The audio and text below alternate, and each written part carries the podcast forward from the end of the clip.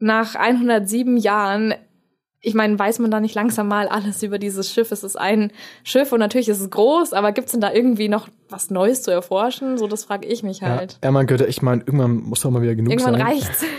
M94 5 to go. So ist der Eibacker. Na, zum Gleichern. Die Titanic hat so einen krassen Hype einfach ausgelöst, nicht nur der Film, sondern das Ereignis ja selber, also das tatsächliche Event, Ja, der tatsächliche Untergang. Und dann zufälligerweise, wie es halt immer so ist, habe ich dann gestern tatsächlich auf meinem Feed auf, auf Facebook auf einmal die Nachricht bekommen, hey, es gibt neue neue Bilder oder neue Erkenntnisse zur Forschung von, äh, von dem Wrack von der Titanic, weil die da jetzt wieder äh, unten waren tatsächlich. Und darum soll es heute auch gehen im M495 To Go Podcast mit Gregor Moser und Sabrina Luttenberger, weil Gregor wir haben schon so ein bisschen gequatscht vorher über, über die Titanic, was es einfach für Ja. ein krasses Geschehnis war und was da alles passiert. ist. Es ist einfach so, dass, äh, dass die Titanic immer noch so ein Hype ist und dass es einfach immer noch im Interesse von so vielen Leuten ist, was über das Schiff einfach rauszufinden nach über 100 Jahren. Ja, vor allem gefühlt hört es ja nicht auf. Also, du hast ja schon angesprochen, jetzt neulich gab es wieder neue Aufnahmen von der Titanic, Ja. ähm, die von äh, diesmal sogar einer bemannten Expedition Genau. äh, gemacht worden Ja, sind. letztes Also, Jahr war es, äh, letztes Jahr sage ich schon, äh, letztes Mal, 2010, war es ja ein unbemanntes oder ja, keine Ahnung, war es ja, genau, war's ja ja. Tauchroboter, die da unten waren. Ja, tatsächlich. Und es, jetzt waren tatsächlich Menschen unten.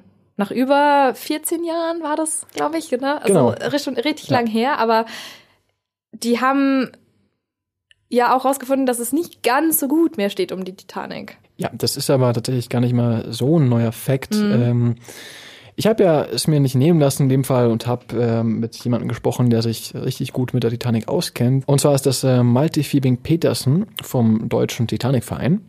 Das finde ich aber so krass, dass es sogar in Deutschland einfach einen Titanic-Verein gibt, so, die sich mit, damit beschäftigen, Ja. was die Titanic angeht. Vor allem gibt's weltweit, ähm, in vielen Ländern, nicht nur in Deutschland.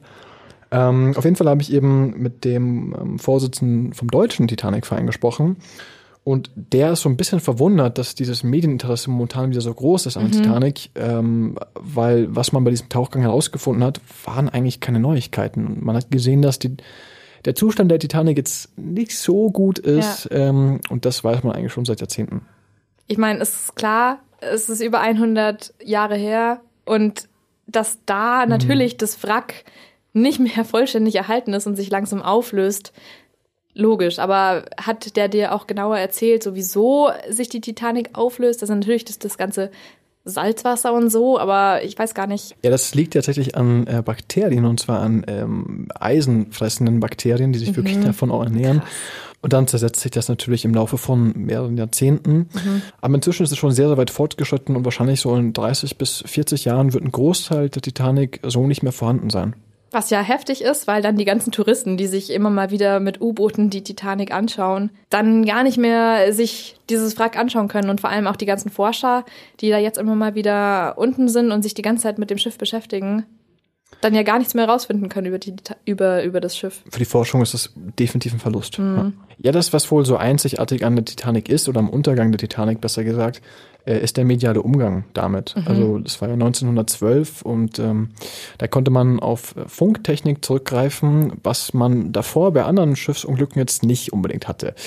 Ähm, also technischer Fortschritt lässt grüßen. Und ähm, entsprechend war das dann so, dass wirklich natürlich nicht in Echtzeit, aber in vergleichsweise kurzer Zeit die Information, dass die Titanic gesunken ist, So auf der ganzen Welt dann sich verbreiten konnte. Mhm, ja, genau. klar.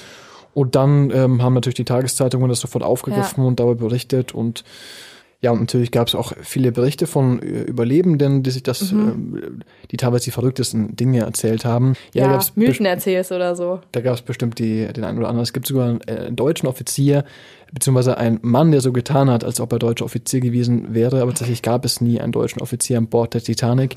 Ähm, der hat sich da eben, ja, so als deutscher Offizier auf der Titanic ausgegeben, hat gesagt, er hat das Unglück überlebt und ist dann quasi durch die ganze Welt getourt, mehr oder weniger, hat Vorträge gehalten und äh, das ist zum Beispiel auch eine von vielen Legenden, die sich um das Schiff ranken.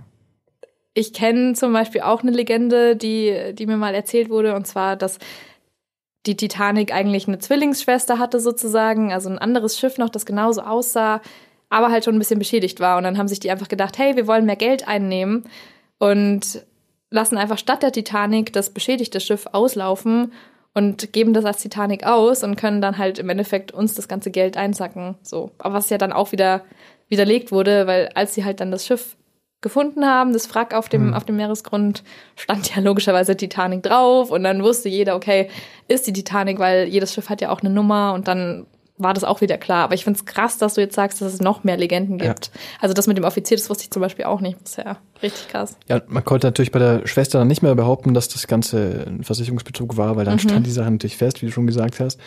Ähm, ganz, ganz klassische Legende ist auch noch, dass ähm, in der Nacht, in der die Titanic untergegangen ist, sie viel zu schnell unterwegs gewesen sein soll. Okay. Und zwar deswegen, weil sie angeblich einen ähm, Geschwindigkeitsrekord aufstellen wollte. Der Kapitän oder was? Oder? Der, der, Kapitän und die Besatzung. Okay. Ähm, und zwar gibt es da das sogenannte, oder gab es das sogenannte blaue Band. Das war so eine mhm. Auszeichnung für die schnellste Atlantiküberquerung. Gab ihm die Legende, dass die Titanic eben genau das erreichen wollte oder der Kapitän der Titanic.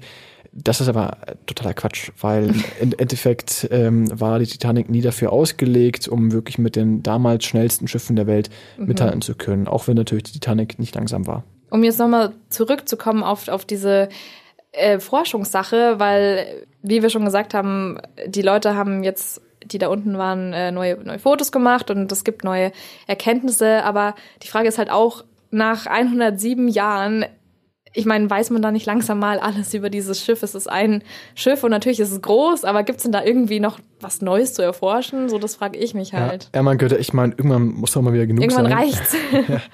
Ja, ich glaube, das beste Beispiel oder wo man es am besten sehen kann, ist tatsächlich ähm, eben, oder sind die ganzen Titanic-Vereine, wie der deutsche Titanic-Verein ja. zum Beispiel. Weil in dem Fall haben die jetzt tatsächlich eine Vereinszeitschrift, der Navigator.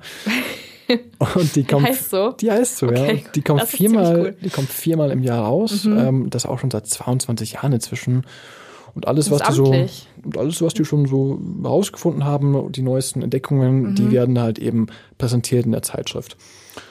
Und die Themen, das ist im Endeffekt eine ganz, ganz bunte Mischung, also mhm. von äh, technischen ähm, Dingen zum Beispiel bis hin zu Biografien von Passagieren, weil es natürlich auch teilweise sehr, zumindest damals, ähm, berühmte und angesehene Leute gab, die unterwegs waren, die teilweise auch zu den Opfern dann gezählt haben. Ähm, und sich mit denen zu beschäftigen, hat natürlich dann für manche einen gewissen Reiz. Gibt definitiv viele historisch Interessierte ähm, und da kann man es auch wieder gut am daran sehen, wie Leute sich in diesen Titanic-Verein engagieren, weil tatsächlich im Fall des deutschen Titanic-Vereins gibt es, ja, man spricht davon, dass es zwei Zeitrichtungen gibt, mehr oder weniger, das hat okay. mir der Vorsitzende gesagt.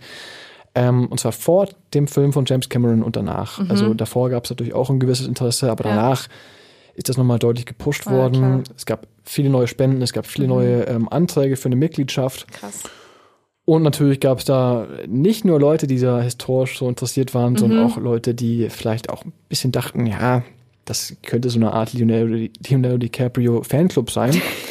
Titanic sich, anschauen wöchentlich. Man will sich da ein bisschen mit den Personen beschäftigen. Okay. Aber ist nicht der Fall. Nee, das ist nicht der Fall. Es ist wirklich ein rein historischer Verein. Das mhm. ist auch dem Verein natürlich sehr wichtig, dass man der ernst genommen wird, dass Klar. der Film natürlich schon seine Existenzberechtigung hat, aber das nicht im Vordergrund steht für die Arbeit des Vereins. M94 5 to go.